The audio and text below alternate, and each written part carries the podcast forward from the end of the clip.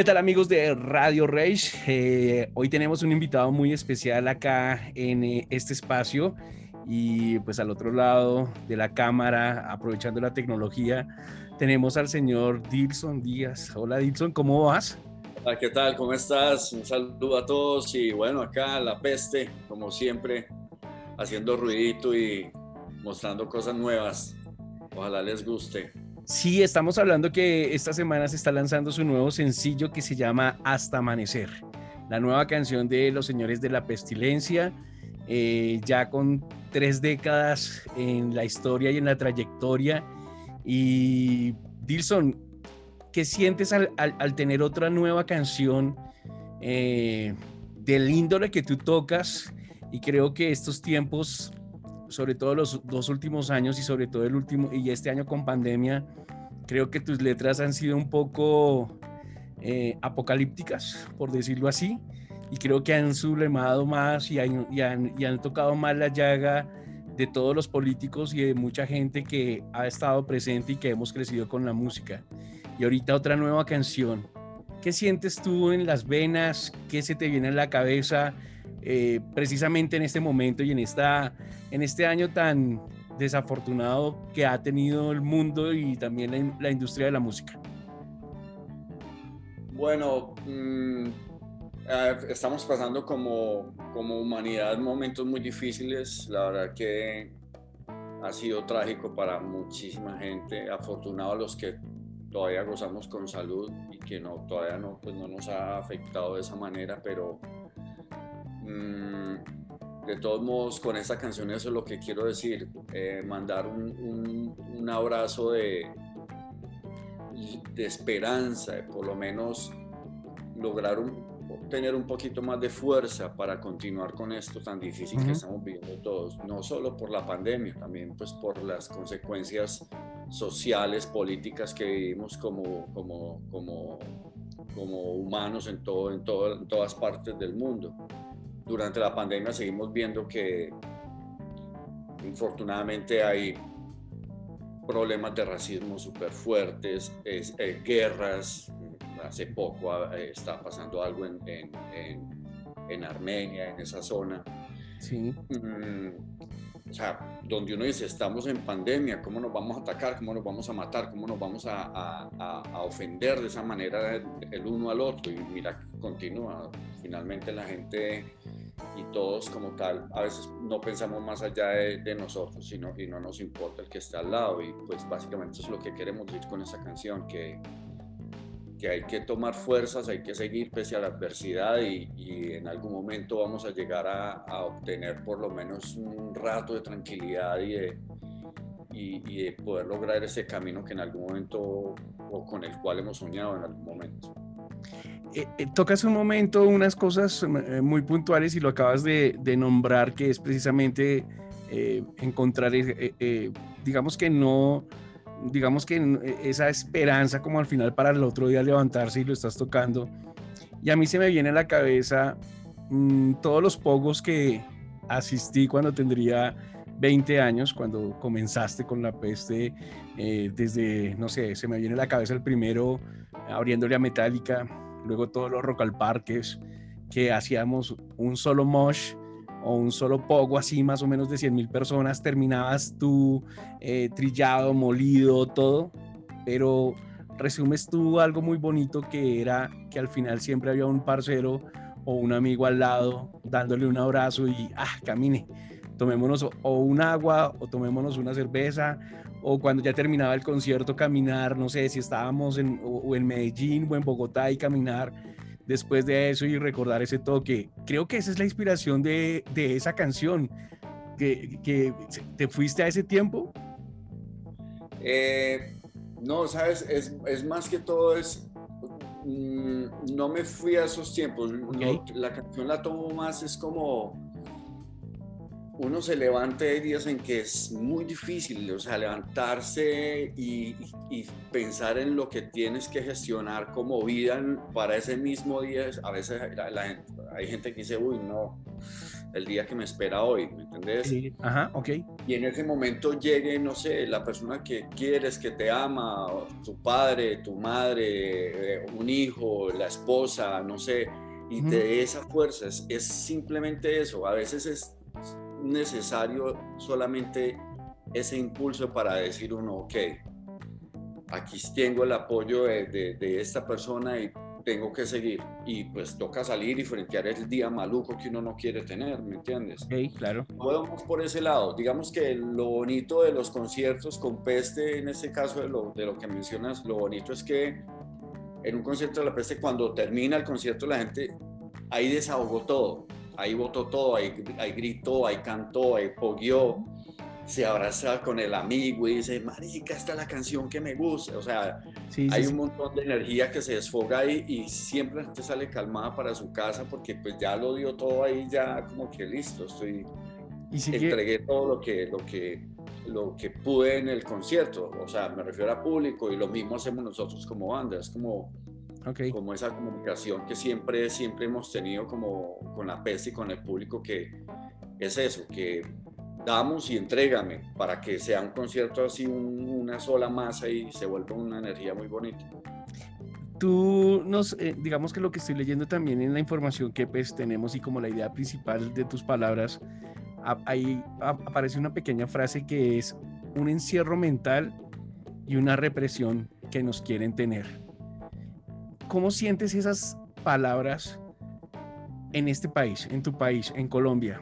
Y más ahora con todo lo que ha pasado en los dos últimos años con estos gobiernos o con este gobierno particular.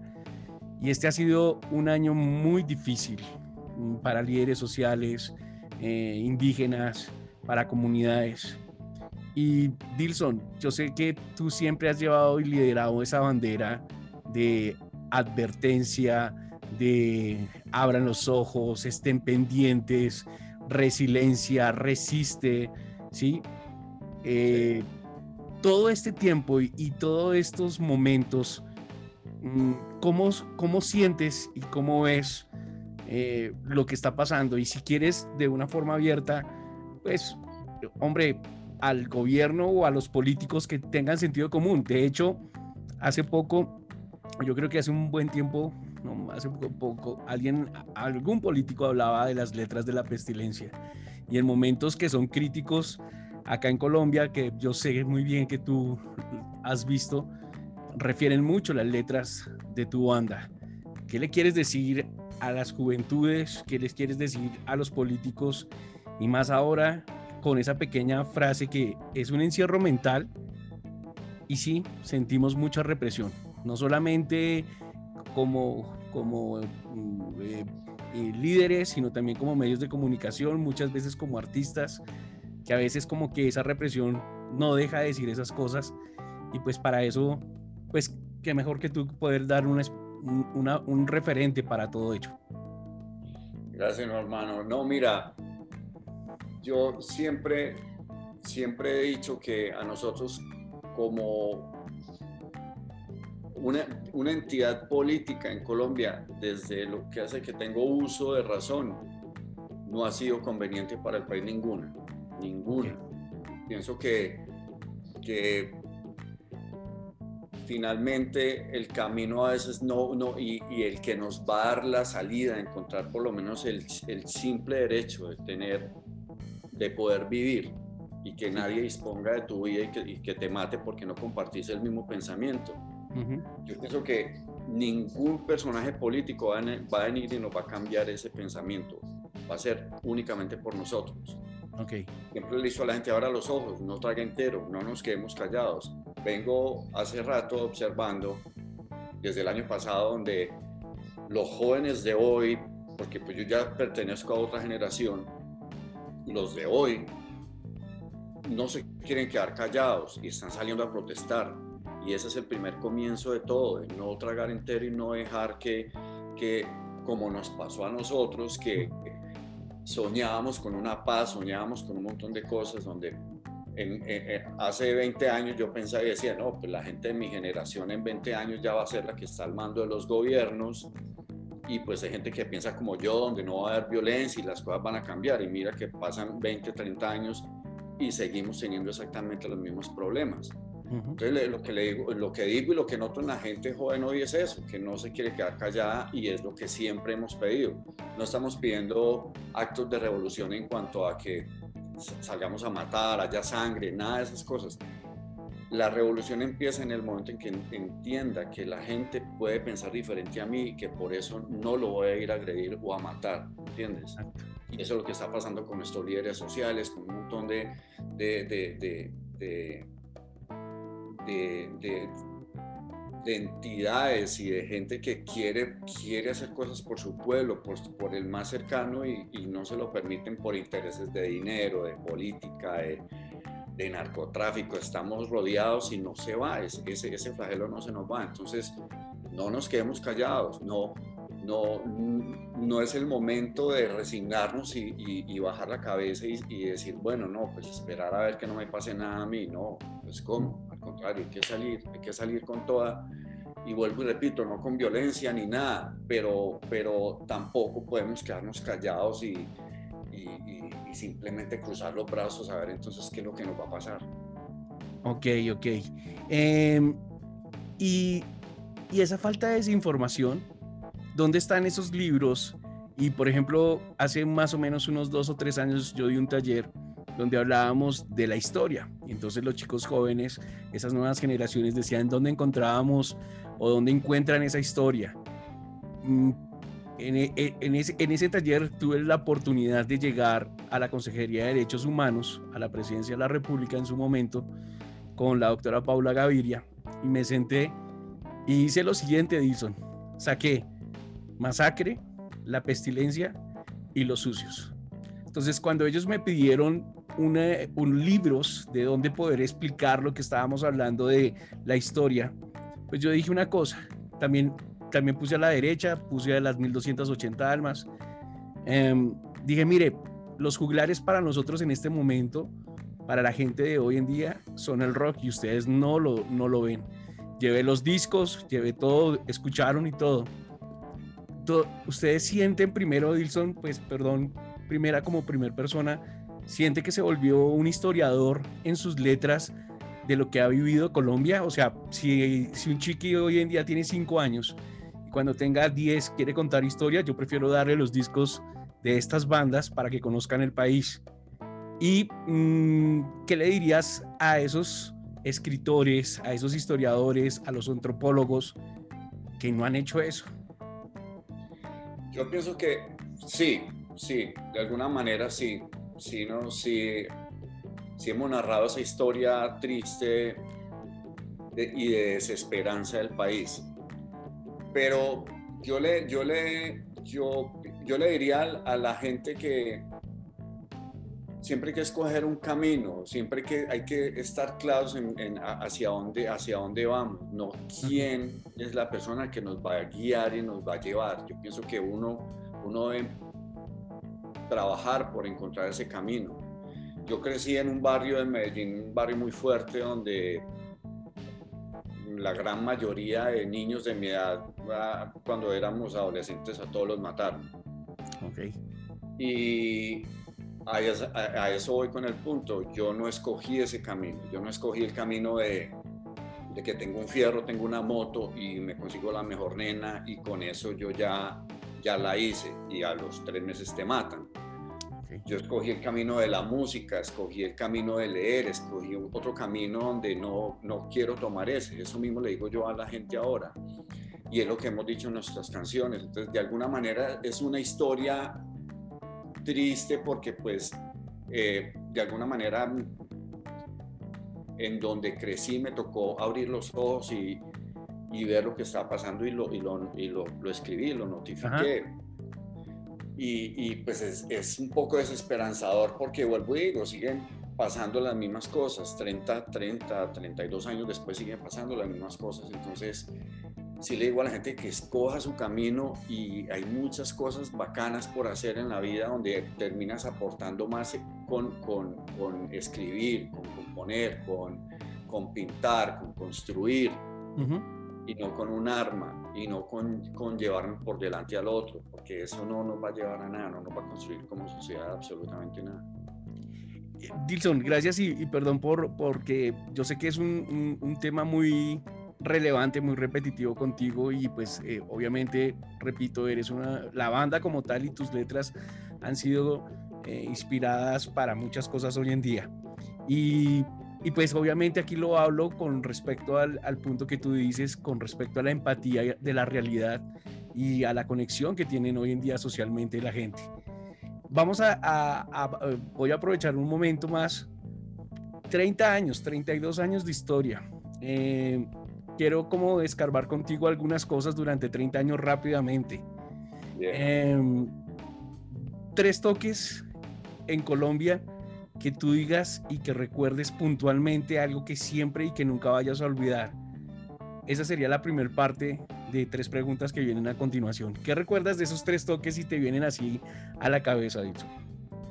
Bueno, el, primer Rock al Parque en el que estuvimos eh, fue, una, fue bastante, fue una sorpresa bastante grande porque pues, ese día tocamos, no sé, eran las 3 de la tarde y era la primera vez que tocamos ya en un lugar tan grande, tan grande para tanta gente. Y veo que todo el mundo está sentado y no sé qué, antes de nosotros empezar, nosotros ya listándonos para subir a la tarima y no sé qué, y la gente sentada y como relajada en el parque, en el Simón. Cuando dicen, eh, bueno, ahora con ustedes viene la banda La Pestilencia y veo yo que se vienen, pero todo el parque así, hacia la tarima, o sea, fue impresionante ver, pues yo no me esperaba esa reacción tan masiva. Ok.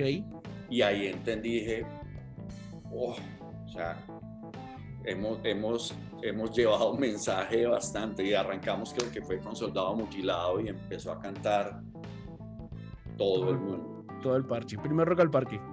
Sí, el primero. Me acuerdo, me acuerdo perfectamente, estábamos lanzando, estábamos próximos a lanzar el amarillista, un poco antes. Ok, ok. Y el segundo, eh, el concierto con Metallica, Ok. Eh, por todo, pues porque Metallica vino en su momento en, la cúspide más brava en la que estaban, eh, por ver a la gente tres días antes acampando alrededor del parque esperando el concierto y pasaba uno por ahí y ver todo eso y la ansiedad de la gente era metálica y pues de alguna manera eh, como muy contentos de que estuviera la peste ahí pudiendo tocar con, con, pues, con semejante grupo. Entonces ese concierto no lo olvido. Además, pues la asistencia tan impresionante, masiva que hubo, fue brutal. Ese concierto también lo recuerdo muchísimo y pienso que nuestro primer concierto en, en, en Nueva York, concierto pequeño, habíamos 300, 350 personas. Okay. Fue muy bacano que era la primera vez que tocaba por fuera y estar, en, y, estar pues en una ciudad donde uno dice, marica, algún día va a tocar en Nueva York o algo así. Fue muy bacano. Ese concierto también lo recuerdo mucho. Pero la verdad, mencionar tres es difícil. Difícil, pero ¿cuál, cuál se te viene así especial o alguno que recuerdes tú así fuera de esos tres? Eh, no, hay muchos, hay muchos. En Medellín hemos tenido también momentos de cúspide muy bonitos, donde la gente canta muchísimo. Eh, la primera vez que hemos ido como a cada ciudad la recuerdo, la primera vez que fuimos a Pasto, la primera vez que fuimos a Manizales también me acuerdo perfectamente. Eh, cuando fuimos a Bucaramanga la primera vez, a Barranca Bermeja, que tocamos con miedo porque pues estábamos lanzando eh, el álbum El Amarillista y íbamos a tocar la canción Desplazados, un montón de cosas donde Barranca Bermeja es una tierra brava y pues ese día hablé y dije muchas cosas y yo dije, bueno, no sé. en algún momento lleguen al hotel y me pase algo, pero pues son cosas que, que, toca hacerlas. Entonces como que recuerdo siempre ese primer concierto en cada, en cada ciudad o en cada país porque es, es, imposible olvidar. Yo creo que si le preguntas eso a un artista, siempre recuerda ese primer concierto en todo la... De Barranca, ¿qué se le viene a la mente, Dilson? De todo ese rock and roll, ¿qué es lo primero que se le viene hacia la mente ese, de esos días? Hay un recuerdo, hay un hay, eh, más allá del concierto, pasó una anécdota, tocamos con una banda que se llamaba Los Hijos de Caín, no sé si todavía están tocando, y el cantante era un personaje, hermano, era bacanísimo, personaje así, un man stage, pues así, que un frontman muy bacano. Y tiempo después supe que lo mataron. No sé la razón, bueno, sí. Entonces, como que ah, vuelve otra vez ese país que te da un montón de alegrías y vuelve y te frena con, con, con esa violencia. Es decir, esa es una cosa ahí bastante triste que pasó en ese Obviamente no pasó en el concierto, pasó tiempo después, pero igual con él hubo buena conexión y nos tomamos unas cervezas y el viejo Dani, no sé qué, fue un momento muy bacano, pero después me llegaron con esa noticia y yo... Tilson, al tocar tantas cosas y esa cosa puntual, venía a hacerte con otra pregunta que, que va muy en parte. ¿Has estado entre esa línea? ¿Has tenido en algún momento alguna censura, alguna, algo que te diga no lo diga? ¿Has sentido eso en algún momento? No, no, hasta el día de hoy no. Porque es que mira, nosotros no estamos, nosotros no estamos proponiendo, o sea, no somos un partido político que propone y síganos y ven con nosotros y, y, hace esto y vota por mí. No, nosotros no hacemos eso, nunca lo hemos hecho y nunca hemos estado a favor de ningún partido político y hemos tocado a que, a que entonces toquen acá para que gane este alcalde. Nunca, jamás o, tal presidente. Jamás hemos hecho eso.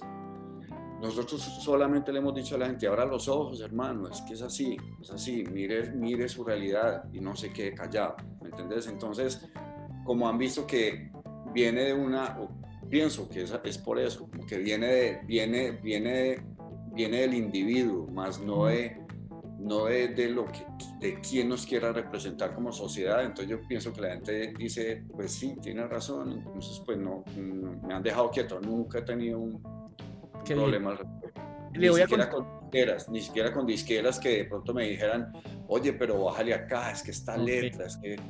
Bien. Nada. Bien, eso es, eso es tremendo ejemplo. Te voy a dar un dato.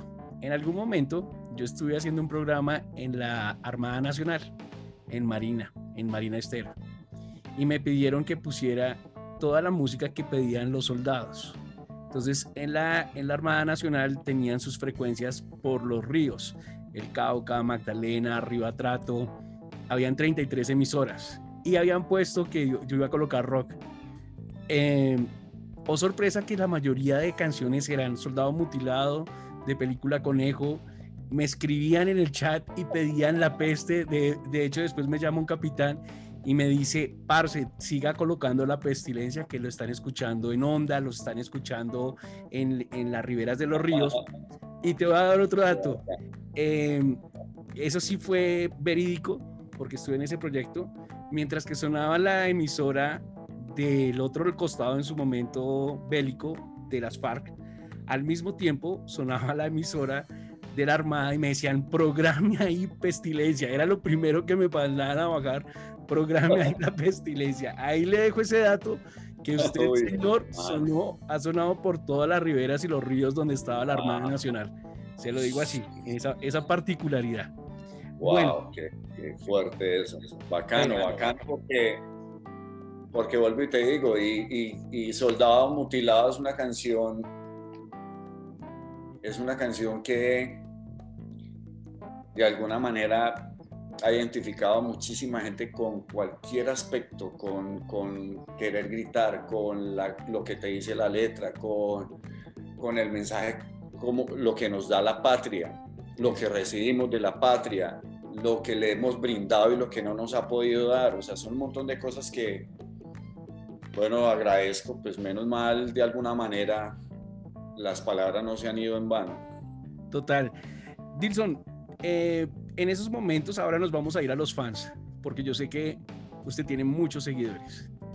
Em, ¿Algún detalle de algún fan, uno o dos, que usted recuerde que lo encuentren después de cierto tiempo o usted recuerde y que le lleguen con algo que le hayan dicho de los cambios que ha generado sus letras en ellos? ¿Recuerda alguno particular? Una vez fuimos a, estábamos en Medellín y, fuimos a hacer como una visita social, pues, de, a, la cárcel, a Bellavista. Y en esas, eh, eh, bueno, hablamos con un montón de gente y, cada uno contaba sus cosas y sus aspectos y muchos, pues escuché historias, ¿no? En eso se me acerca un man y me habla y me abraza y me dice que, que gracias. Y me dijo, solamente le dijo gracias y me abrazaba muy fuerte el man y me entregó una carta. Y en la carta del man, nosotros estamos lanzando el álbum Balística. Y el man me dice, en la carta ya dice él que lastimosamente cayó en el error del camino más fácil, de la violencia, de, todo ese tipo de cosas, y que llegó en un momento en que ni siquiera se dio cuenta cuando empezó a actuar así, por qué. Cuando escuchó la canción Soñar Despierto, donde dice mi mente es cárcel autómata y repite lo que ve de todos, saciarme hasta morir y que no, que no me importen los demás, me, lo pone textual, el man dice, a partir de hoy voy a empezar a tomar acciones. Cuando, o sea, cuando escuchó la canción y, escuchó esa frase, el man me lo puso en una carta larga. El man empezó a, a colectar un montón de firmas y, y empezó a trabajar por el bien y por un montón de situaciones que estaban teniendo los reclusos ahí adentro y lo volvió causa. Dijo, voy a dejar voy a dejar e, ese tipo de cosas que venía haciendo y voy a volver, voy a volver mi vida una causa. Y pues lloré muchísimo. cuando leí esa carta lloré wow. muchísimo. Y, y, el man después me contó que las cartas de él llegaron a, a, a, a, altas esferas del gobierno para, para que por fin atendieran las necesidades que estaban teniendo los reclusos en ese momento. Wow y el man, el man pues empezó a tomar un, no un liderazgo o, X o Y, pero sí por lo menos em, eh, empezó a, a, a, que hubiera una reacción ahí adentro y, lograron cosas bacanas. Y pues bueno, es, yo creo que esa, esa no la olvido jamás, esa es una anécdota bastante, es triste, es fuerte, es sentimental y me quebró un montón y fue muy, muy duro, pero a la vez dice uno, bueno, por lo menos el mensaje lo tomaste tiempo después, pero, pero sí hubo una reacción con el mensaje que se quería enviar.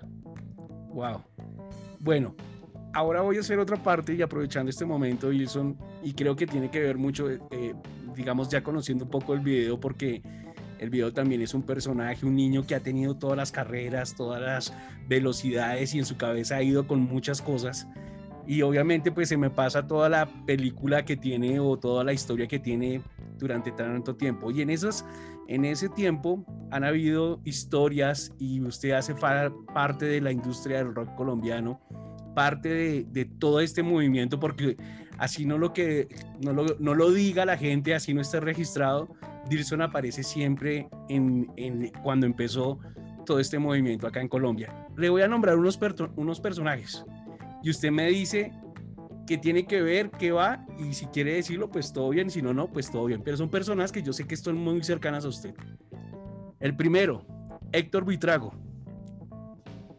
Héctor Buitrago es el comienzo de, de, eh, habernos conocido, fue el comienzo de, de emprender toda una vida nueva, tanto para él como para mí. ¿Recuerda dónde lo conoció? ¿En qué momento? Claro, claro, claro. En, la calle, en el Restrepo, nos conocimos, pero fue a través de una entrevista de radio. A ah, una entrevista de radio, ok. Francisco Pacho. Francisco Nieto, eh, llevar un camino hasta donde pudimos. Hasta donde pudieron, así. Sí. Ok. Bien. Julio Correal. Julio Correal nos ha aportado muchísimo al rock nacional, a Peste en su momento eh, con, los, con el apoyo que nos brindó en ciertos momentos fueron claves. Él estuvo en el concierto de Metallica y nos ayudó ahí, fue el quien nos consiguió eh, tener una buena prueba de sonido y todo eso, no lo olvido y, pues eso es, eso es un acto muy bacano que tuvo con nosotros. Chucky García. Mi hermano, mi hermano y aparte de eso,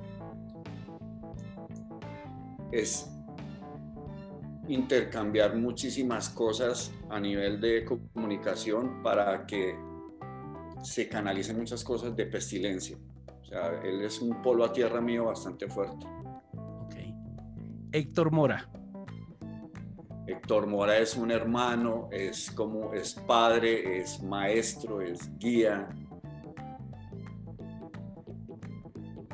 Y es, es también parte de Pestilencia como Chucky también. Ok. Y una persona que... Dilo, dilo. Digo, o sea, eh, han, han, estado siempre con nosotros en todos los momentos. Ok, ok. María Ángela Ruini.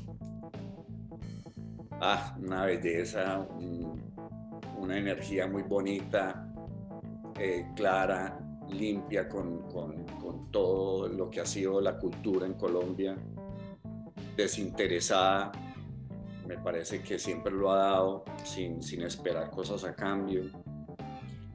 Eh, la considero también de la casa de peste, total, la queremos mucho. Y voy a cerrar con una particularidad que es un momento, este tiempo nos está, eh, digamos que nos tiene quietos a todos, pero voy a hacer una pregunta por unas personas muy especiales, que son Rodi Colombia. Eh, desde el Duque, eh, desde los Farigua, sé que son muy cercanos a, a Dixon. ¿Qué piensas de ellos qué son y qué mensaje le, le das a ellos? No, que son, son todo. Por ellos es que los conciertos salen como son.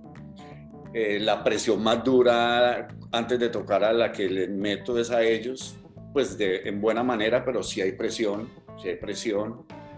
Al punto en que hoy en día, por ejemplo, con Hugo y, y con los muchachos, cuando voy a tocar, ya a veces ni cuando no hay digamos, por falta de tiempo no, no se puede hacer prueba de sonido de la voz y yo ya llego y, llego a cantar y ya está, todo suena como si lo hubiera estado probando. Eh, les digo que pues, estamos en una época difícil, difícil todos, todos y más con el rock que del rock no vivimos en Colombia. Una banda lo ha podido hacer y pues de Roddy también es más difícil. Entonces es esperar, aguantar a que lleguen tiempos mejores y poder volver a estar juntos en un escenario y, trabajar y luego tomarnos un buen ron como siempre lo hacemos.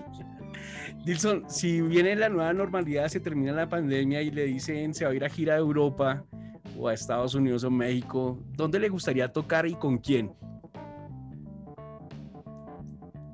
Oh, me encantaría, por ejemplo, si, si si es en Europa, ir a,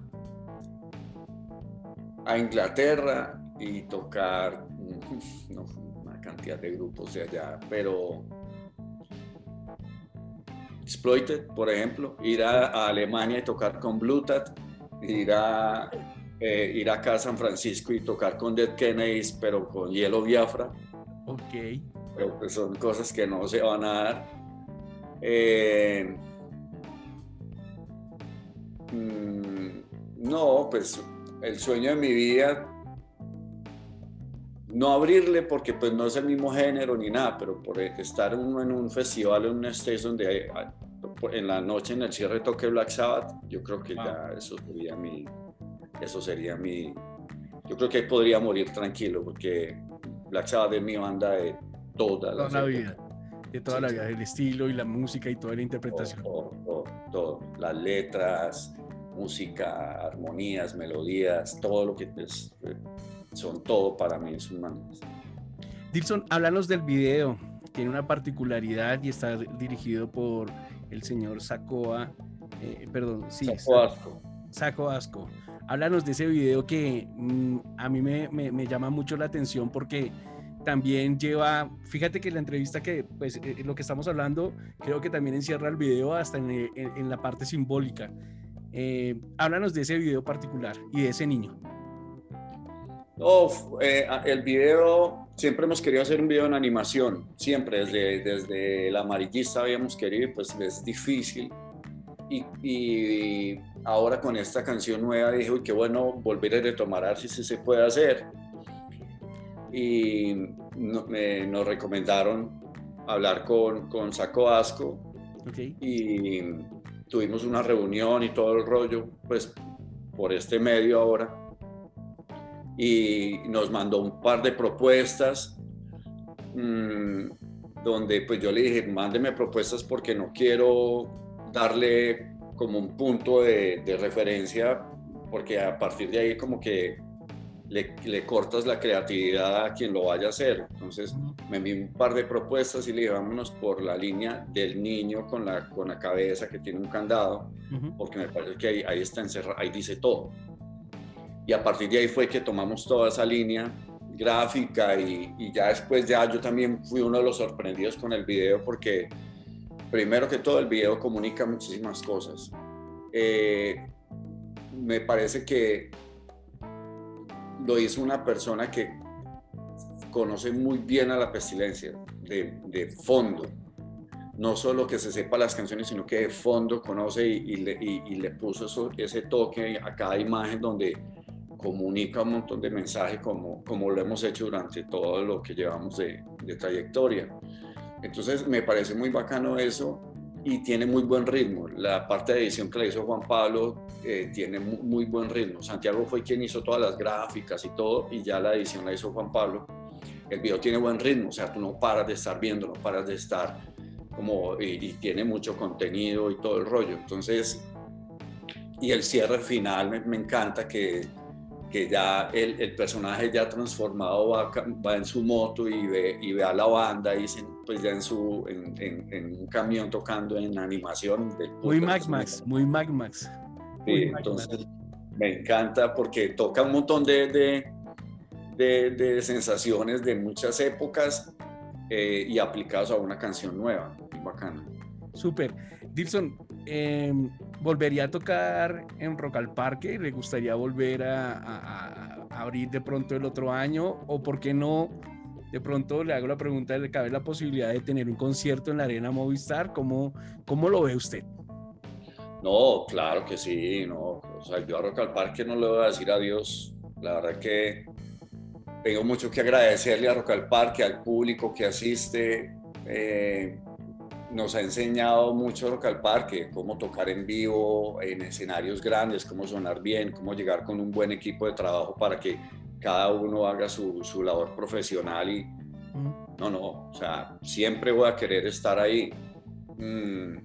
Y en el Movistar Arena, pues si se da bien, o si no, igual también me gusta también tocar en un club pequeño donde somos 200, 250 personas, donde sudamos y cae, caen gotas de las paredes y cantamos. O sea, eso, eso también me encanta. O sea, a veces es bueno llegar y retomar ese tipo de, de conciertos porque, porque la vibra es diferente. Entonces es bonito, es bonito, de todas las formas que llegue, tocar y hacer conciertos es lo que siempre buscamos como, como músicos. Entonces siempre va a dar un sí a todo.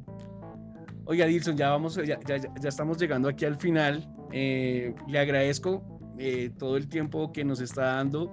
Traté de hacer una cosa muy resumida y perdóneme por eh, buscarle algunos pensamientos, palabras y demás, pero siempre ahí al frente es un ejemplo para muchos músicos, para las nuevas generaciones. Y antes de irnos, me gustaría que le dijera a esos chicos que están creciendo con el rock and roll, porque habrán niños, habrán también chicos millennials, habrán gente haciendo ahorita música, que, le, que usted les dé tres canciones de la pestilencia, cómo poder conocer a la pestilencia en este, en este 2020 y que siempre vayan, además de la canción de Hasta Amanecer, ¿no? Además de esta sí. manera, sí, porque todas han marcado, pero por lo menos tres canciones que escuchen las nuevas generaciones y obviamente nosotros volverlas a escuchar. Yo diría que. Yo diría cuatro. Listo, cuatro. Cuatro canciones. Vive tu vida. Bien. Soldado mutilado. Soñar despierto. Nada me obliga. Perfecto y escuchen la nueva hasta el amanecer. Que va a ser lanzada esta semana que estamos aquí nosotros hablando y presentando esto en estos días. Súper recomendado para lo que vean. Él es Dilson Díaz, Dilson Díaz de La Pestilencia. Dilson, gracias y un saludo para la gente de Radio Rage acá en este, en este pequeño espacio. Mi hermano, muchísimas gracias. Eh, un saludo a todos, a los oyentes de Radio Rage y escuchen la pestilencia y sigan escuchando rock and roll y vamos a cambiar el país. Solamente nosotros lo podemos hacer. No esperemos por alguien más.